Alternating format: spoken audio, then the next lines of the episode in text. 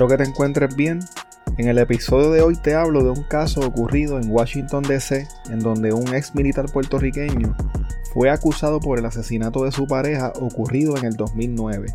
Durante la investigación de este crimen, se descubrió que 20 años antes había hecho lo mismo.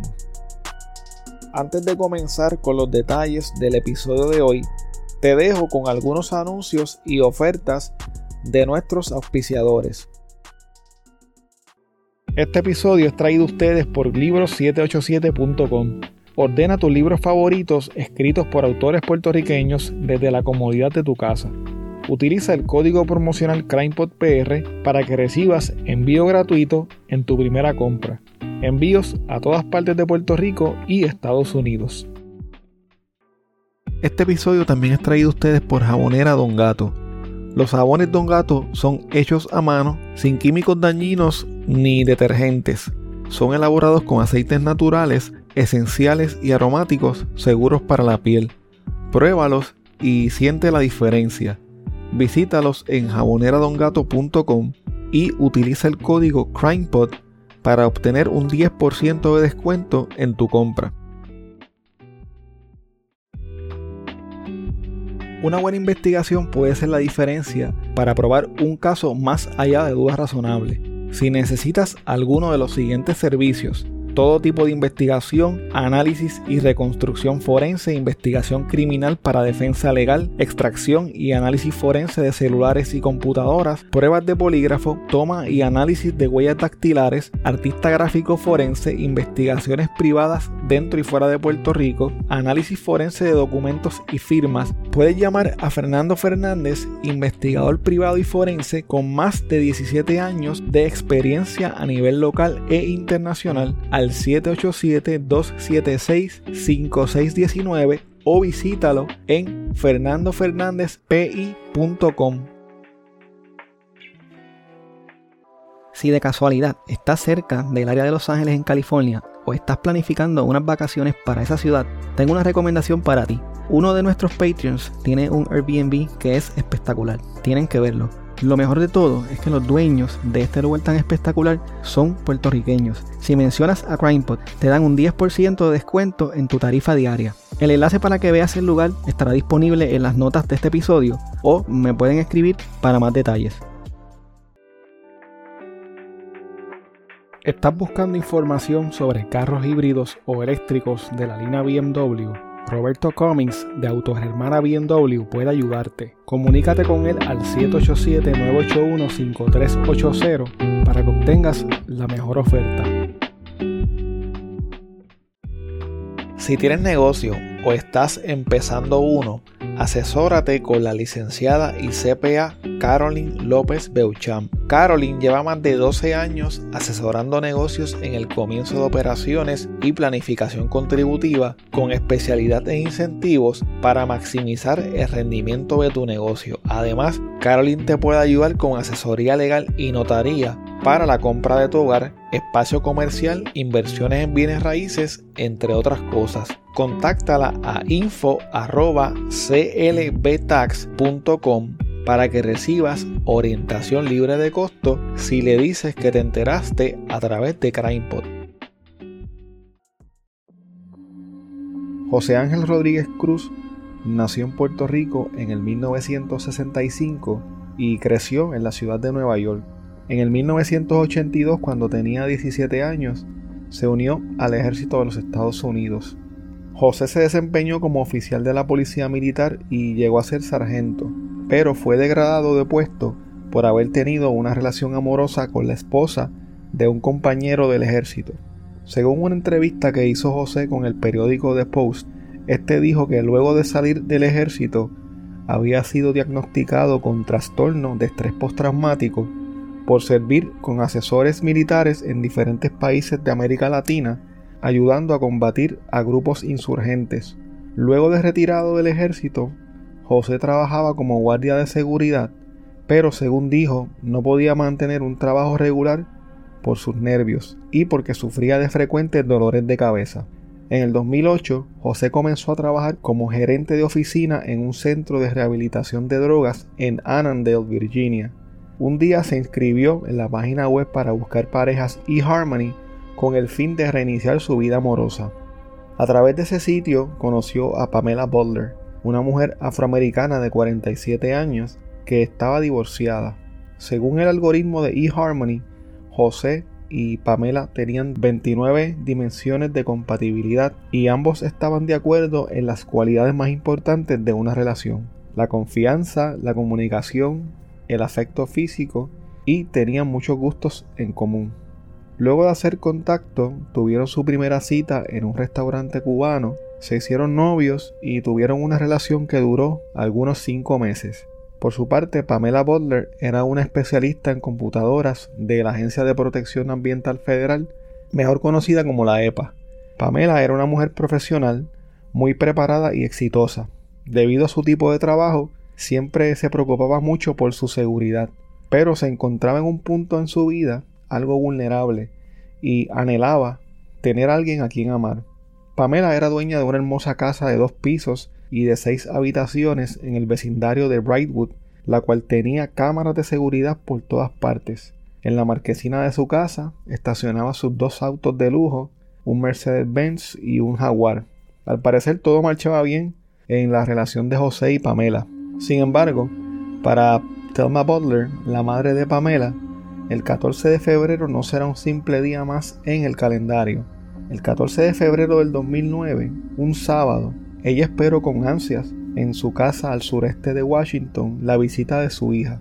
Pamela la había llamado dos días antes diciéndole que ella y su novio José querían invitarla a una cena de San Valentín. José había compartido con Telma y con los demás familiares de Pamela en las fiestas de acción de gracias y de Navidad del año anterior. Para Telma, José era un tipo normal y agradable. Se suponía que ese día ellos la recogieran a eso de las 3 de la tarde. Pero al pasar de las horas, Telma se preguntaba el por qué su hija no la había pasado a buscar ni la había llamado y comenzó a preocuparse ya que esto no era algo común en ella. Telma llamó a la casa y al teléfono celular de su hija, pero no obtuvo respuesta alguna. Entonces pensó que tal vez ellos habían decidido salir solos para celebrar el día de San Valentín. Al día siguiente, después de salir de la iglesia, volvió a llamar a su hija, pero tampoco le contestó el teléfono ni le devolvió las llamadas. Dos días más tarde, el 17 de febrero, la familia Boulder tenía una cena en la casa de Telma, pero Pamela no se presentó. Entonces, Telma decidió llamar a la policía porque sabía que algo andaba muy mal. La policía y la familia de Pamela Butler pensaban desde un principio que ella había sido asesinada José se convirtió en el principal sospechoso. Pero durante ocho años, la policía no encontró evidencia para poder radicarle cargos criminales a José. Se hizo una búsqueda exhaustiva en la casa de Pamela, pero no se encontró sangre ni ninguna otra pista que arrojara luz sobre su misteriosa desaparición. La policía también realizó una búsqueda en un área de más de 6.000 acres a lo largo del río Potomac en Washington, D.C., que resultó ser infructuosa. A pesar de los extensos interrogatorios a los que fue sometido José, éste siempre mantuvo su inocencia. En una ocasión, José dijo en una entrevista con el Washington Post que la policía lo presionó tanto y tanto para que confesara que según él hicieron que su vida fuera un verdadero infierno. José aprovechó la entrevista con este periódico para negar rotundamente cualquier participación en la muerte de su novia Pamela Butler. También dijo en la entrevista que Pamela había terminado la relación con él el 13 de febrero del 2009.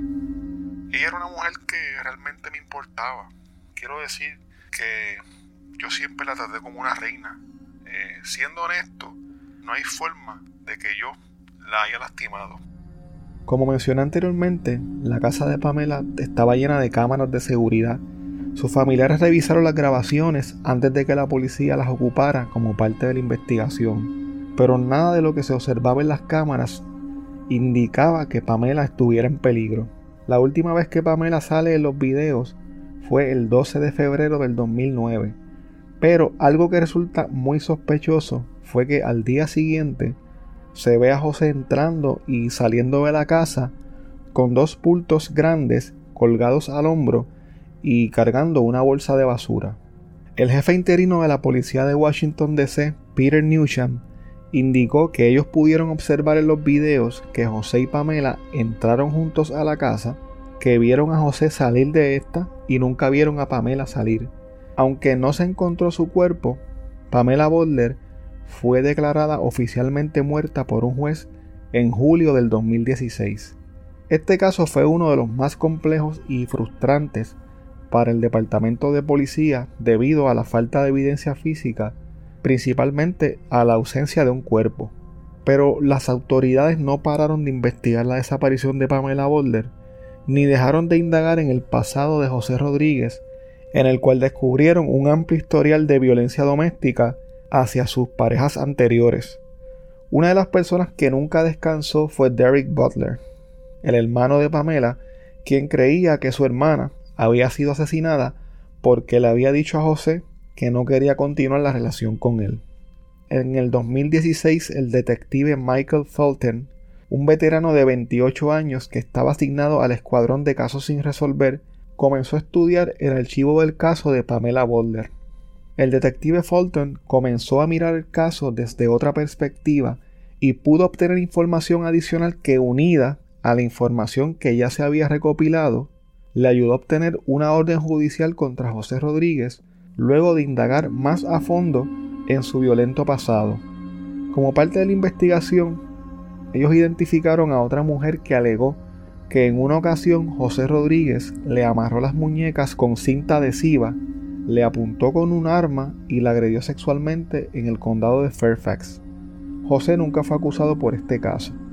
En abril del 2017, la policía de Washington, D.C. anunció que había logrado esclarecer un caso sin resolver. Luego de esto, arrestaron a José Rodríguez, quien en ese momento tenía 51 años y vivía en Alexandria, Virginia.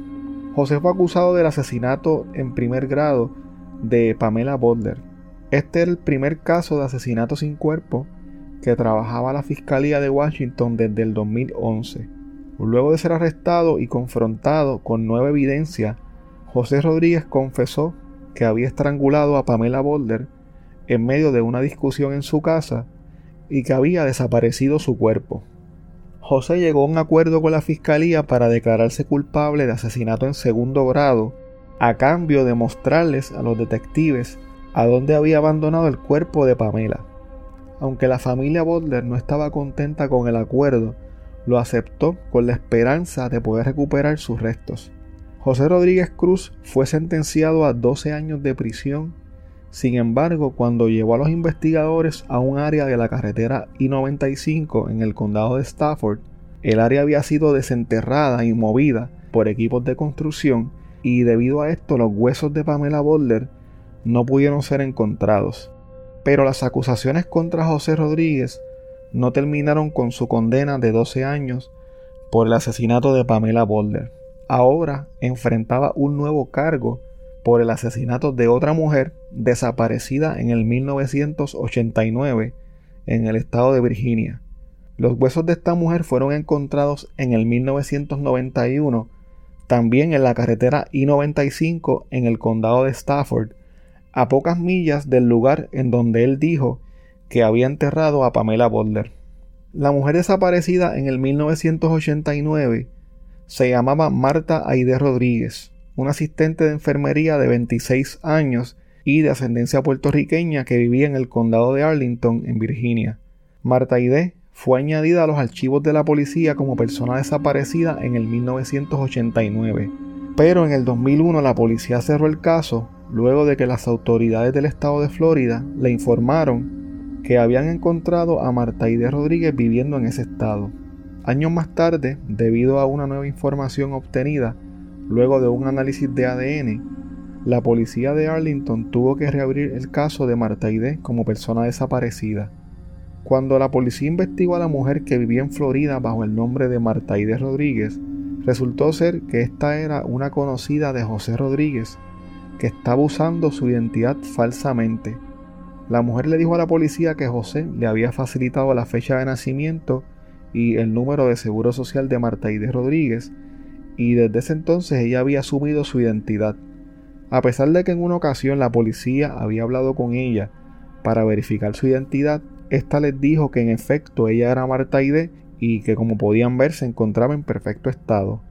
Los agentes que la visitaron en aquella ocasión ni siquiera se tomaron la molestia de verificar y comparar las fotos del archivo para corroborar su identidad y simplemente archivaron el caso como uno resuelto. Marta Ide Rodríguez era la esposa de José Rodríguez y en el 1989 le había dicho a la policía de Arlington que su esposo la había agredido y secuestrado. Sin embargo, antes de que pudiera testificar en contra de José, ella desapareció misteriosamente. La reinvestigación de este caso estuvo a cargo de la detective del condado de Arlington, Rosa Ortiz. Los restos encontrados en el 1991 habían sido almacenados durante muchos años y fueron examinados en el 2018 la detective Ortiz logró rastrear al hijo de José Rodríguez y de Marta Ide para obtener una muestra de ADN. De esta forma, se pudo probar que esos restos eran de Marta Ide Rodríguez, la ex esposa de José, quien había sido vista por última vez con vida en el 1989. Luego de este anuncio, la Fiscalía de Virginia dijo que tenía evidencia suficiente para acusar a José Rodríguez de asesinato en primer grado. Como parte de la evidencia, la fiscalía contaba con un testigo que dijo que muchos años antes había visto a José apuntarle con una pistola en la cabeza a una mujer con la que había estado casado. Este testigo dijo también que en una ocasión pudo leer una carta que José había escrito en la que admitía que era el responsable de la desaparición de Marta Ide. Aunque las autoridades del condado de Stafford indicaron que tenían suficiente evidencia circunstancial para condenar a José Rodríguez por asesinato en segundo grado, finalmente en el 2020 este se declaró culpable de la muerte de Marta Rodríguez. A pesar de admitir haber matado a Marta Ide, José no quiso ofrecerle detalles a la policía de cómo lo había hecho. En abril del 2021, José Ángel Rodríguez Cruz fue sentenciado a 40 años adicionales de prisión por el asesinato de Marta Ide Rodríguez y por ocultar sus restos. And 30 years since an Arlington mother disappeared after her estranged husband threatened to kill her. Today, that man, Jose Rodriguez Cruz, pleaded guilty to her murder. It's the second time he's admitted to killing. Northern Virginia Bureau Chief Julie Carey reports it was the persistence of the other victim's brother that helped bring justice in both crimes. For 11 long years, Derek Butler refused to give up his quest to bring his sister's killer to justice, first for her murder and then for a woman he'd never met Marta Rodriguez. I was extremely happy to hear, hear about a plea deal. Jose Rodriguez Cruz pleading guilty to killing his estranged wife back in 1989, dumping her body in the I 95 median in Stafford County. But it wasn't until 2018 that advanced DNA technology could be used to identify the remains as Marta. Cruz was charged with first degree murder last year. Today, he pleaded guilty to second degree murder. There is that phrase, justice delayed is justice denied, but that's only if you never bring justice. And here, we brought justice to Marta Rodriguez. Prosecutors say bringing a 30 year old case to trial would have been challenging. Butler says he's satisfied with the plea agreement. El hijo de Marta y de José habló en una ocasión con una estación de Washington DC e indicó que tenía cuatro años cuando vio a su madre por última vez. Por años su padre le mintió diciéndole que su madre se había enamorado de un narcotraficante que se pasaba con malas personas y que por esta razón los había abandonado. A medida que fue creciendo, empezó a sospechar de su padre, pero nunca se atrevió a preguntarle nada porque le tenía miedo hombre acusado de quitarle la vida a su ex esposa, cuyo caso no se resolvía, oigan bien, durante tres décadas. Él ahora tendrá que pasar 40 años en prisión. Hablamos de la condena máxima por asesinato en segundo grado en Virginia. José Rodríguez Cruz, de 55 años, ahí lo tiene en pantalla, y su víctima es Marta Ide Rodríguez, quien tenía 26 años cuando desapareció en 1989, esto en Stafford. Rodríguez Cruz continuó negando haberla ha matado intencionalmente, diciendo que unas pastillas para la migraña le causaron la muerte y que luego enterró su cuerpo junto a la carretera con la ayuda de un amigo.